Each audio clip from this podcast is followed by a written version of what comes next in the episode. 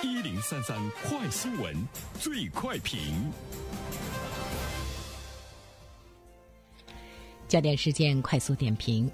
近期，全棉时代发布了一则卸妆巾的宣传广告。视频广告里，一年轻女子被一男子尾随跟踪，随后该女子急中生智，用全棉时代湿巾卸妆，卸妆后变丑，并成功自保。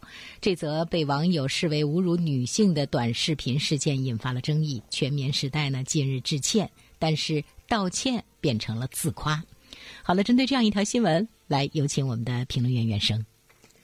你好，肖萌。嗯，呃，看过这个视频广告的人呢，大家都会觉得有些过分哈。一个美女回家被人追随哈，千钧一发的时候呢，美女计上心头，从包里掏出全棉时代的湿巾，呃，使出了卸妆大法，瞬间呢，秋香美眷变成了抠脚大叔，吓跑了跟踪男。其实呢，这个短视频给人的感觉就是长得丑呢可以保平安，认为呢是对女性的这个侮辱。呃，道歉呢也不是非常的真诚，因为他们把他们整个的企业的文化和品牌又大肆宣传了一番，所以大家呢会认为他的道歉呢变成了这个自夸。首先第一点的话呢，其实我们需要关注的是今天的社会，它更多的呢会关注普通人的自尊感，所以呢我们可以说今天的社会其实它变得更加敏感了。互联网的这个发达，任何一个普通人都可以呢在网络上呢去发布呢他的观点。而且呢，信息的传播已经呢是变成了更多的人际的传播，也变成了更多的双向的传播。不是呢，以前我们传播什么，别人就来接受什么。大家呢可以对你评论，大家呢可以对你发表。观点，大家呢可以呢由此去呢这个发现呢情感上呢受到的伤害。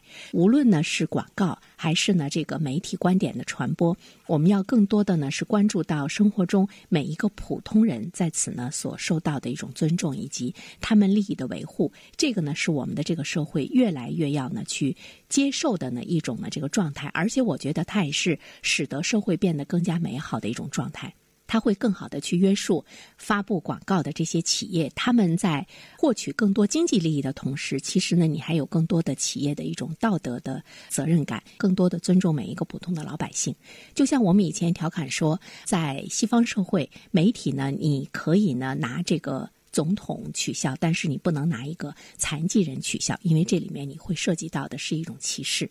我觉得我们今天的这个社会呢，也要到了尊重每一个普通人的情感。第二方面的话呢，这种道歉为什么呢？使得他们又面临着第二次的危机，是因为呢道歉的这种不真诚，而且呢依然呢是高高在上。所以呢，对于企业来说，他并没有呢意识到呢究竟呢是错在哪里，有发个道歉信蒙。混过关的状态，但是在社交媒体时代，作为消费者来讲，他看到你的道歉呢，他还是要呢拾回他的自尊的。女人她是消费者，不是呢消费品，也呢是需要我们的这个社会某些根深蒂固的传统文化的一种改变。比如说，在某些人的眼中，在某些企业的眼中，男尊女卑，呃，包括呢这个女人的消费品，在很多的商业广告中的体现，其实呢它是冒犯了。广大女性，那么作为消费者来说，一定呢是会用脚投票的，不会呢为侮辱性的这个创意呢买单。所以呢，对于。女人在社会中的这样一个地位，包括呢一些呃我们所认为的一些弱势群体在这个社会中的这个地位，都呢是要呢引起呢大家的关注。所以呢，这里面怎么样去倡导先进的价值观，包括性别的文化观念等等这些方面，对于一个企业来说是非常重要的。最后一点的话呢，其实我们想要说一说企业的道德责任，企业比较端正的三观，才能够赢得广大消费者的认同。以前呢，我们一直也在说，说企业对一个社会最大的贡献呢，是它对这个社会所带来的利润，它给国家的交税。但是呢，企业真的是要长远的发展的话，它的这种道德责任感，恐怕呢才是呢它长远发展下去的一个最根本的一支柱。它的企业道德责任感呢，是指它在一定的社会的经济的组织中，依靠的社会舆论、传统习惯和内心信念来维持的，而。而且呢，也是以善恶评价为标准的一种道德的原则。所以说，一个企业的这个道德，它是一个遵循整个社会的道德的主体。那么，作为一个企业来讲，你是不是能够生存？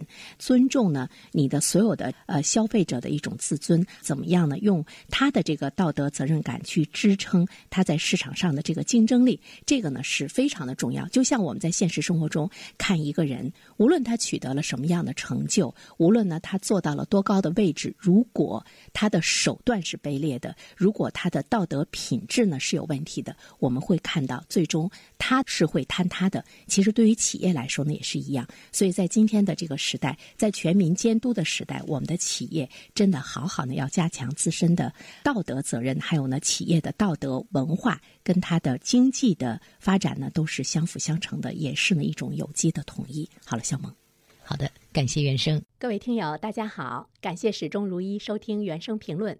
不知道你是否听过原声读书？最近呢上线了一本书《终身成长》，非常期待着你可以听到它。《终身成长》这本书很有名气啊，它坐镇亚马逊心理类畅销榜已经有十年的时间。这本书呢是向我们讲述思维模式会对我们的行为方式产生深远的影响，可以决定我们成为什么样的人。它颠覆了传统成功学的观念。您可以搜索“原生解读终身成长”，就可以听到喽。谢谢你。